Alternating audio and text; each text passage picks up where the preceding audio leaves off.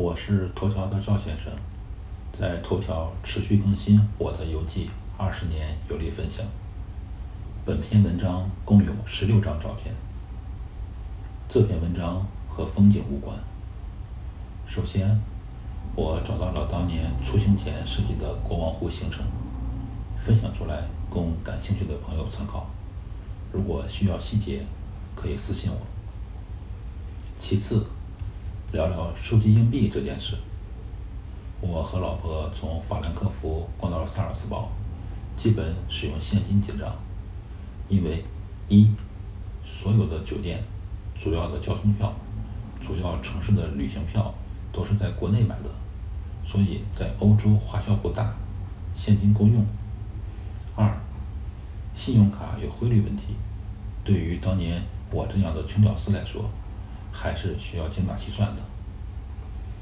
因为使用现金较多，也就不可避免收了一些零钱，主要是五欧元以下的硬币。欧元从二零零二年开始流通，很多国家都可以铸造本国特色的硬币，所以市面上流通的欧元硬币种类繁多，图样也各式各样。我和老婆都是七零年代尾巴的人，都有收集硬币这种带有。强烈时代烙印的爱好，免不了有一个想法，那就是把各国欧元硬币都收集齐了。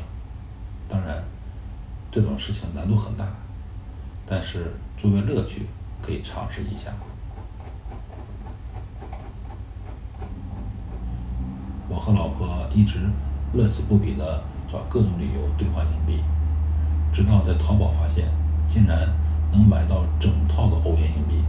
这件事情才告一段落，因为一旦一件事情不需要花费时间和精力，简单的通过钱就能解决，可能也就失去了这件事情的魅力。